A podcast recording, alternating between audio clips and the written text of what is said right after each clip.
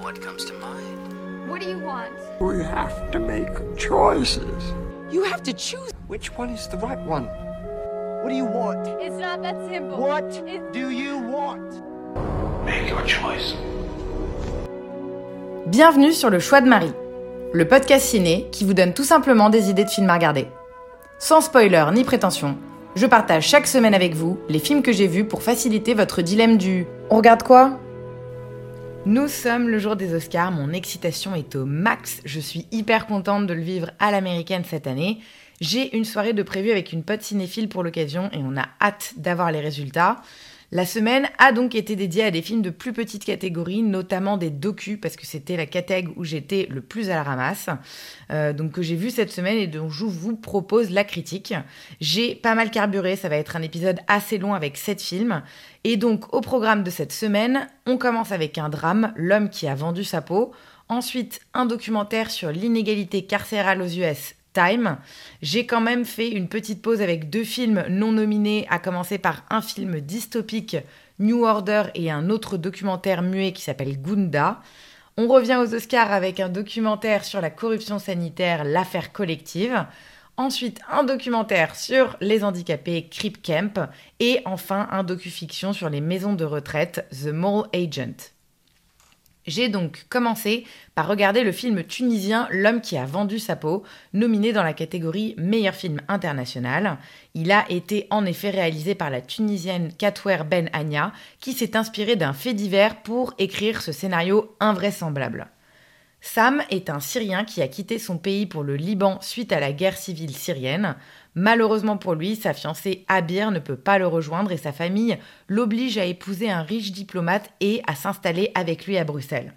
Dans sa quête désespérée d'argent et des papiers nécessaires pour se rendre en Europe et la retrouver, Sam accepte de se faire tatouer le dos pour obtenir un visa Schengen par l'un des artistes contemporains les plus controversés d'Occident.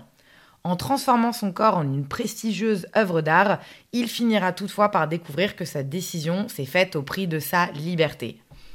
L'histoire est donc en effet partiellement inspirée de celle de Tim Steiner, portant sur son dos un tatouage réalisé par l'artiste belge Wim Delvoye, et pour qui un contrat de vente a, été conclu en 2008 pour 150 000 euros, euh, prévoyant trois expositions annuelles et le dépeçage après sa mort. Dans le film, le héros étant un réfugié, la réalisatrice a décidé d'ajouter de la symbolique au tatouage en représentant un visa Schengen. Cette œuvre cherche bien évidemment à dénoncer les trop importantes inégalités de richesse à travers le monde et surtout l'instrumentalisation à outrance du corps qui devient monnaie courante dans nos sociétés du paraître. D'un côté, les artistes déconnectés de la réalité qui cherchent à s'exprimer coûte que coûte, quel qu'en soit le prix, et de l'autre côté, ce fameux prix, à savoir la liberté d'individus défavorisés ou du moins nés du mauvais côté qui cherchent à s'en sortir. C'est une histoire forte avec un message poignant que nous offre ce film au synopsis choc. Et pourtant, mon ressenti, c'est que c'est assez raté.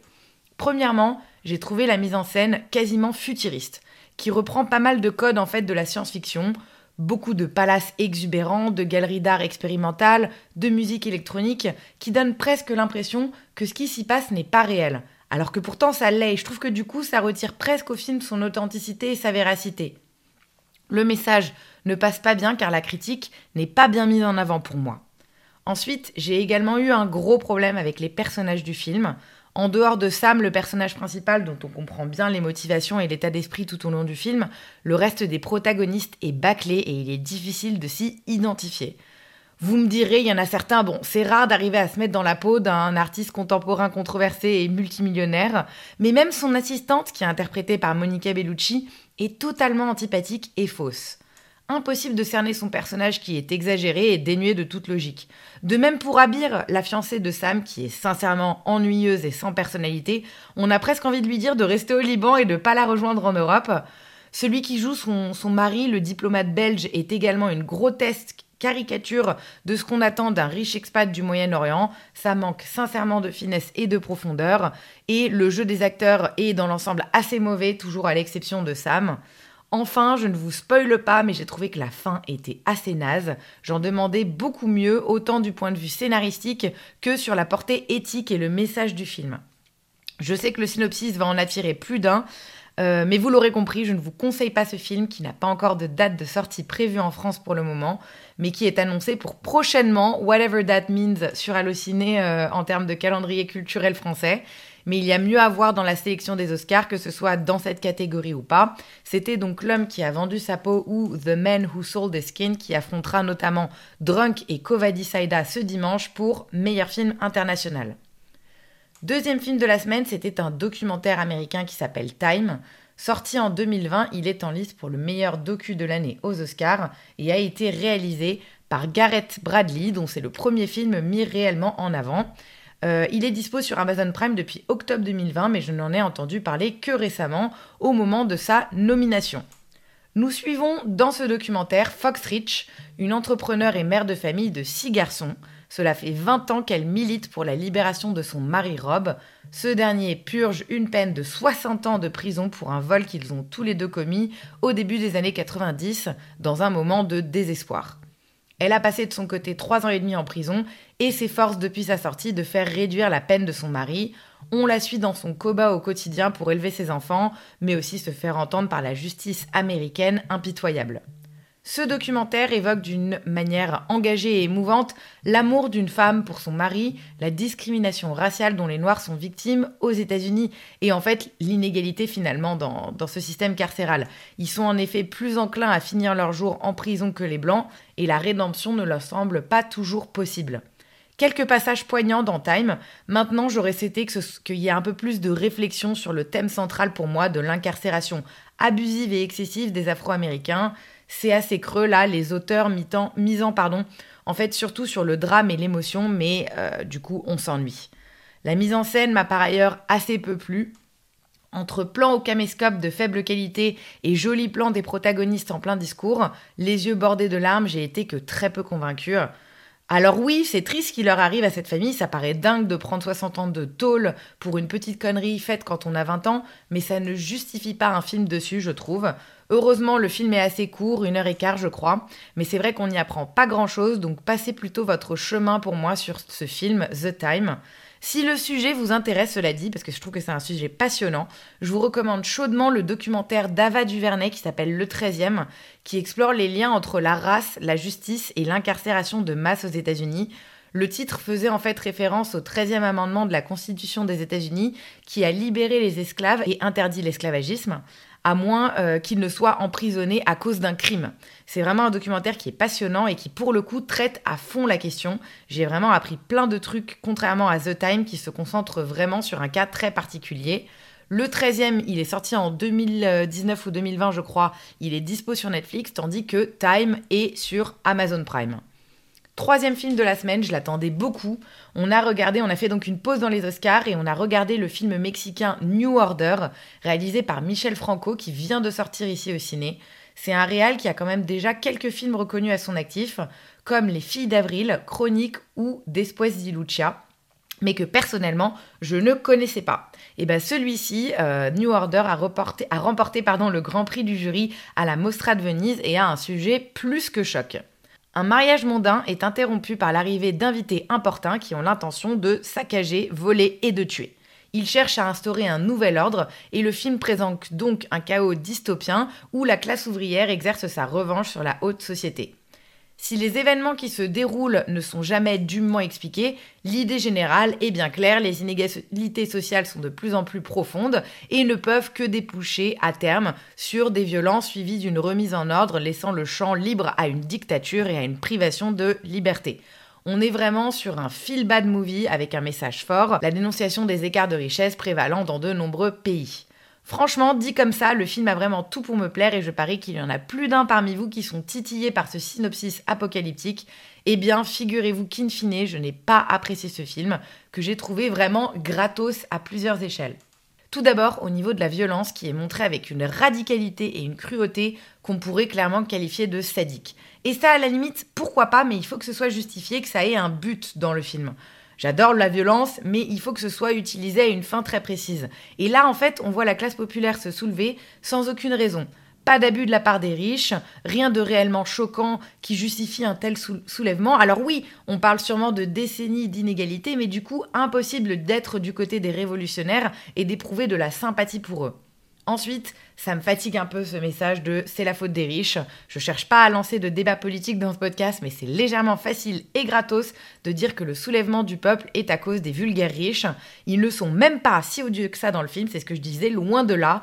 Euh, ok, on est sur un mariage de la haute bourgeoisie qui a l'air chiant à crever, mais aucun manque de respect ou de comportement réellement choquant vis-à-vis de leur employé ou de ce qui ou qui que ce soit en fait du coup. Du coup, je trouve que l'avertissement sous-jacent du changer le logiciel de vos sociétés avant que tout ne vous expose en pleine face passe très moyen. Euh, voilà, ça c'est que mon avis, mais euh, voilà.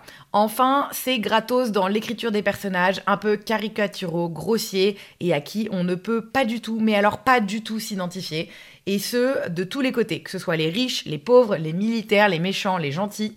Les personnages, c'est la base d'un film, et là, on n'y est pas. Ça donne du coup une œuvre un peu bancale, où on est, euh, où en fait, on en a un peu rien à foutre, je trouve, de ce qui va leur arriver à tous ces personnages. Je terminerai par dire qu'il est impossible de prendre le moindre plaisir devant euh, Nouvel Ordre, mais il est quand même tout aussi difficile euh, à oublier ce film, parce que ça interroge quand même, ça fait flipper. C'est un film qui nous met dans un état assez désagréable, c'est probablement voulu par le réal, mais j'ai pas trouvé que c'était une façon efficace de délivrer son message en raison d'une écriture assez médiocre. Le tout donne quand même un film assez audacieux, on ne peut pas lui enlever ça, mais un film risqué, là encore, dans un futur que nous espérons proche, à savoir quand ce film sortira en salle, les critiques seront divisées, je pense. Tout et son contraire sera écrit sur ce film qui a déjà fait polémique à sa sortie au Mexique. Euh, il a été jugé classiste, raciste et trop cliché. Bref, un film sur lequel une position neutre est difficilement tenable et j'ai vraiment hâte d'avoir vos retours dessus si vous le voyez. Pas de date de sortie pour le moment, mais ça viendra. J'ai peu de doutes sur le fait qu'il sortira en France, car il fait quand même pas mal parler de lui. C'était donc New Order. On enchaîne la semaine avec Gunda, décidément une semaine pas très légère. Gunda, c'est un film qui a de quoi dérouter. Euh, il est réalisé par un russe, Viktor Kasakovsky. Il est également produit par l'acteur Joaquin Phoenix. Ça vous donne un indice sur le thème de ce docu d'une heure trente entièrement filmé en noir et blanc. Donc je l'ai vu au ciné. Euh, et en fait, il y a presque aucun humain dans Gunda. Les plans ne sont habités que par des animaux et principalement une truie, Gunda et ses jeunes porcelets euh, de leur naissance à presque leur âge adulte. Le film suit donc la vie quotidienne d'un cochon et de ses compagnons dans une ferme deux vaches, un poulet à une patte. Et non, ce n'est pas un fake, l'œuvre a bien et bien été tournée dans une ferme. Je préfère vous prévenir tout de suite, il ne se passe absolument rien dans ce film. Et pourtant, le résultat est saisissant. Tout d'abord, il faut insister sur le côté immersif du film. La caméra est en fait posée à hauteur des protagonistes, entre guillemets, soit presque au ras du sol. Et Victor a construit ses plans avec un soin extraordinaire. Il laisse du temps aux événements de se dérouler, permettant ainsi aux animaux de se mouvoir selon leur volonté et avec de l'espace. On entre dans leur quotidien et dans la vie d'êtres qui sont aussi différents de nous que possible, et ce, sans les anthropomorphiser. Je précise également qu'il n'y a pas de voix off dans ce film, simplement des images qui s'enchaînent à l'écran et une omniprésence des sons de la nature. C'est un docu qui nous permet réellement de sortir de nos habitudes de visionnage. Mais aussi une œuvre qui nous confronte à l'altérité, qui nous fait prendre conscience de la sensibilité des animaux.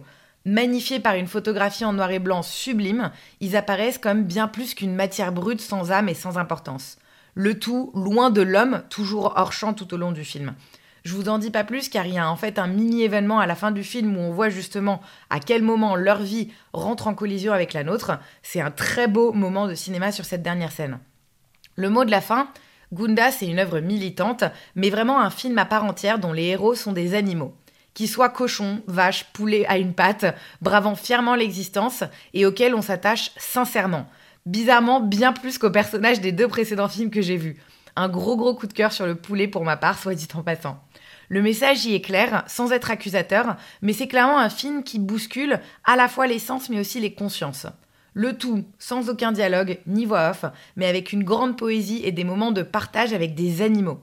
Je suis un step plus près du véganisme, bien joué Joaquin, et vous êtes sûrement du coup moins étonné de le voir comme producteur de ce film maintenant que je vous ai raconté un petit peu plus en détail le délire et l'histoire du film. Il est vegan lui depuis ses 12 ans je crois. Et Gunda, en fait, à ce stade, n'a même pas de page hallucinée euh, ou Wikipédia française pour le moment, donc autant vous dire qu'on est loin d'une date de sortie, mais il a quand même un distributeur français, donc j'ai bon espoir pour vous. C'est contemplatif, c'est beau, c'est reposant, je vous le conseille fortement quand vous en aurez l'occasion, et j'annonce, je pense que Gunda aura l'Oscar du meilleur docu dans un an, en 2022. On enchaîne avec un autre docu, mais celui-ci, on revient aux Oscars parce que celui-ci est nominé aux Oscars dans deux catégories meilleur film international et meilleur docu. C'est un film roumain qui s'appelle L'affaire collective et qui a été réalisé par Alexandre Nano en 2019. Il tourne autour d'un groupe de journalistes qui investiguent sur une fraude liée à la santé publique du pays, à la corruption et aux problèmes d'administration. Après un tragique incendie au Collectif Club, une boîte de Bucarest en 2015, de nombreuses victimes meurent dans les hôpitaux suite à des blessures qui n'auraient pas dû mettre leur vie en danger. Suite au témoignage d'un médecin, euh, une équipe de journalistes d'investigation passe en effet à l'action afin de dénoncer la corruption massive du système de santé publique. Suivant ces journalistes, les lanceurs d'alerte et les responsables gouvernementaux impliqués, l'affaire collective jette un regard sans compromis sur la corruption et le prix à payer pour la vérité. C'est la lutte totale ce film. Je crois que j'avais la mâchoire ouverte toutes les 10 minutes à chaque fois qu'il y avait une nouvelle révélation. Le documentaire, il est en fait articulé en deux temps. Dans sa première partie, on suit le remarquable travail des journalistes, sans aucun commentaire en voix off, tellement les images sont parlantes. Ils sont dévoués à cette cause et bien déterminés à dénouer les rouages du système. C'est hyper touchant. On s'intéresse aussi à ce stade un peu aux victimes, mais avec une certaine pudeur. On les voit pas trop et il y a rien, il n'y a pas du tout de sentiment de pitié qui vont venir. Et c'est surtout très rapidement en fait qu'on voit se dessiner la gangrène du système, tout entier dévolu à l'enrichissement d'une poignée de gens haut placés. La deuxième partie du film est consacrée au nouveau euh, ministre de la Santé, idéaliste et peut-être un peu naïf, mais qui veut changer les choses en profondeur peu de temps avant les nouvelles élections. Et c'est là que le film devient vraiment passionnant, captant sur le vif les indignations et l'accablement de ce héros. Chaque nouvelle révélation est profondément choquante et va révéler une corruption généralisée dans les hôpitaux roumains qui affiche une politique sanitaire déplorable. Et ça ne s'arrête bien évidemment pas au niveau des institutions de santé, les liens vont bien au-delà et impliquent de nombreuses instances politiques. L'affaire collective est un docu assez sidérant sur la manière dont une pseudo-démocratie européenne se construit et peut perdurer tant qu'elle bénéficie à quelques-uns qui détiennent le pouvoir. Ça fait froid dans le dos et les conséquences sont désastreuses, d'un point de vue économique bien sûr, mais pas seulement parce que là de nombreuses vies sont également en jeu. Et ça fait d'autant plus flipper en contexte sanitaire. Et je suis peut-être moi-même un peu naïve, mais je ne pensais pas que ce genre de choses pouvait être possible, en tout cas pas en Europe.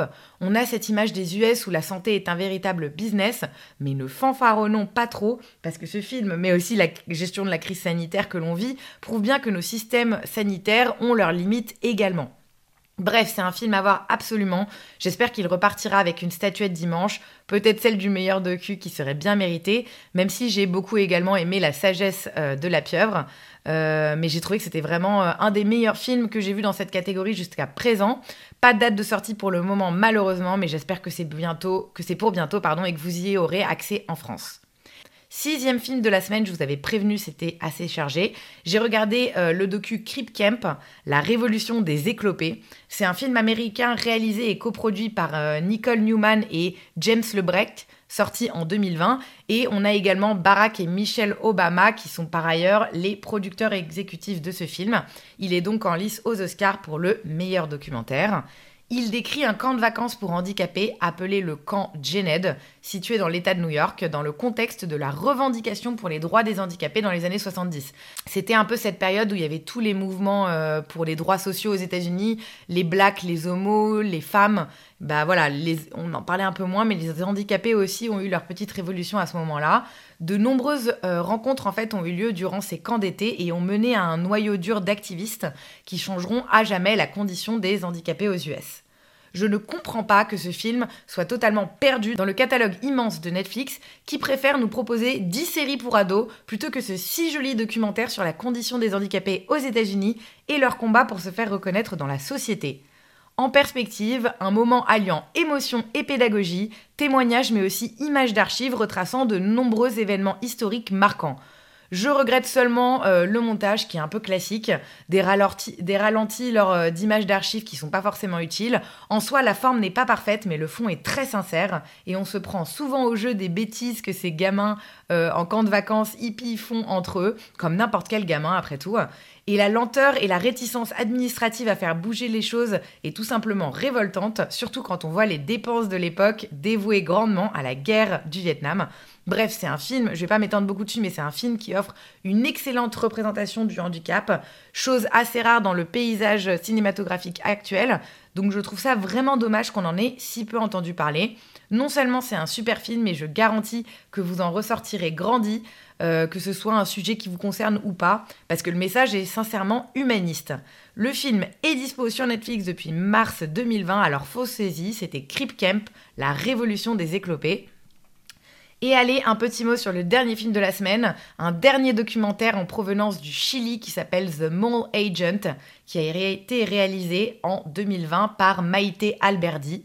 Romulo est à la tête d'une petite entreprise de détectives privés. Une cliente le charge d'enquêter sur la maison de retraite où vit sa mère, pensant qu'elle y est maltraitée. Romulo recrute donc Sergio, 83 ans, pour infiltrer à cette fin le foyer durant trois mois. Lui n'a bien évidemment jamais exercé ce métier d'espion et il est même plutôt nul en technologie. Assumer son rôle de taupe lui coûte et il tend à devenir un vieux comme un autre dans ce microcosme, oubliant presque sa mission initiale. Ce film est en fait réalisé sous forme de docu-fiction. On n'est donc pas sur un documentaire classique à 100%, et pour être plus clair, plutôt que de faire un reportage traditionnel en maison de retraite, la réalisatrice a inventé un prétexte, celui d'une enquête, pour que Sergio, qui n'est lui-même pas un acteur mais simplement une personne âgée, puisse venir dans la maison de retraite et euh, enquêter et voir comment ça se passe à l'intérieur. Ils ont prévenu l'établissement qu'il viendrait faire un reportage en interne et que Sergio allait simplement coordonner le tournage et recueillir des témoignages, mais en tant qu'insider et résident. Le résultat fait que les interactions sont réelles, pas sous forme d'interview face caméra et ça donne un film vrai comme on en a rarement vu au cinéma, je trouve. C'est assez compliqué à expliquer, mais les comportements et dialogues des résidents sont criants de vérité. C'est hyper touchant et même très drôle parfois. En adoptant la forme d'un film d'espionnage, on y trouve une combinaison rare de genres qui fonctionne si bien parce qu'elle vous prend par surprise. La première partie est super amusante. Sergio rencontre les résidents, on apprend à connaître leur personnalité, il découvre le logiciel WhatsApp et apprend à l'utiliser. Et le film se se transforme progressivement en une réflexion sur la solitude de nos aînés. C'est pas un spoiler, mais ce qui se passe en fait rapidement, c'est que Sergio se demande peu à peu ce qui pousse la cliente de Romulo à, euh, à cette enquête, parce qu'elle-même ne vient jamais voir sa mère. Il conclut qu'il ne semble y avoir aucun abus ou maltraitance dans la maison de retraite, mais que beaucoup de résidents vivent dans une profonde solitude, délaissés et parfois abandonnés par leur famille. C'est réellement l'un des films les plus touchants que j'ai pu voir récemment. J'ai beaucoup pleuré pendant un mélange de tristesse et de joie. Le résultat est vraiment plein de compassion, humain et digne d'attention. Pour les fun facts techniques, le mélange d'aspects documentaires et fictifs a nécessité la réalisation d'un grand nombre de plans et le tournage de certaines scènes a duré jusqu'à 6 heures. Les scènes étaient en fait installées la nuit dans certains espaces communs tels que la salle à manger ou le salon, l'équipe ne pouvant pas les utiliser durant la journée pour ne pas déranger les résidents. Ils étaient tous bien sûr au courant qu'un documentaire était réalisé, mais ne savaient pas que Sergio faisait partie de l'équipe et s'adressait donc à lui comme à n'importe quel résident. Personnellement, j'ai toujours eu un faible pour les personnes âgées, ça paraît bizarre dit comme ça, mais j'ai toujours été très attirée par leur univers et leurs échanges. Je trouve qu'il y a quelque chose d'humble et de délicat dans leurs témoignages et que c'est souvent bien plus riche que les conversations que je peux avoir avec des gens de mon âge. Rien qu'ici à Los Angeles, je dois vous avouer que mon groupe de potes le plus régulier, pour le moment, c'est un groupe de septuagénaires avec qui je vais prendre le café et faire des balades à Culver City toutes les semaines. Et j'adore, il y a quelque chose de très apaisant et de réconfortant dans nos conversations. Tout ça pour dire que j'ai été tout particulièrement touchée par ce film, euh, qui met le doigt sur l'importance de les accompagner sur les dernières décennies de leur vie pour leur permettre de partir en beauté. C'est notre dû, je trouve, et plutôt que de le voir comme une corvée pour beaucoup, je pense qu'il y a de réels enrichissements pardon, à en tirer. Pas de date de sortie pour le moment, mais The Mole Agent est un film à voir absolument, ne serait-ce que pour le format innovant de la mise en scène et de l'histoire. Il faut adhérer, c'est un peu déconcertant au début, mais c'est vraiment un super film qui me permet donc de boucler la section docu des Oscars, et ce, la veille de la cérémonie. Voilà, voilà, je crois que j'ai jamais été autant prête pour une cérémonie des Oscars, c'est vraiment le pied total. J'ai quelques petites lacunes que je comblerai si et seulement si les films gagnent. Je pense notamment à Borat 2 et à Une ode américaine que j'ai franchement pas eu le courage de regarder, ils me tentent pas. Malgré le fait que Glenn Close et Maria Bakalova euh, soient toutes les deux nominées comme meilleure actrice dans second rôle féminin, euh, mais aussi le film chinois Better Days qui a l'air vraiment bien. Je ferai peut-être un épisode ou une petite vidéo sur les résultats des Oscars dans la semaine. Je vais voir. Mais voilà, euh, c'est un peu mon mood du jour. Nous sommes dimanche matin, euh, dimanche soir en France. Et les Oscars sont dans quelques heures. J'espère que ça vous aura donné envie de voir ces films, que ça vous permettra un peu de vous plonger dans l'univers du cinéma délaissé depuis un bon moment en France. Et voilà, passez une bonne cérémonie des Oscars si vous la regardez ou si vous regardez simplement les, les discours demain matin au réveil. Je vous souhaite une très bonne soirée et à très vite. Merci beaucoup et bonne soirée.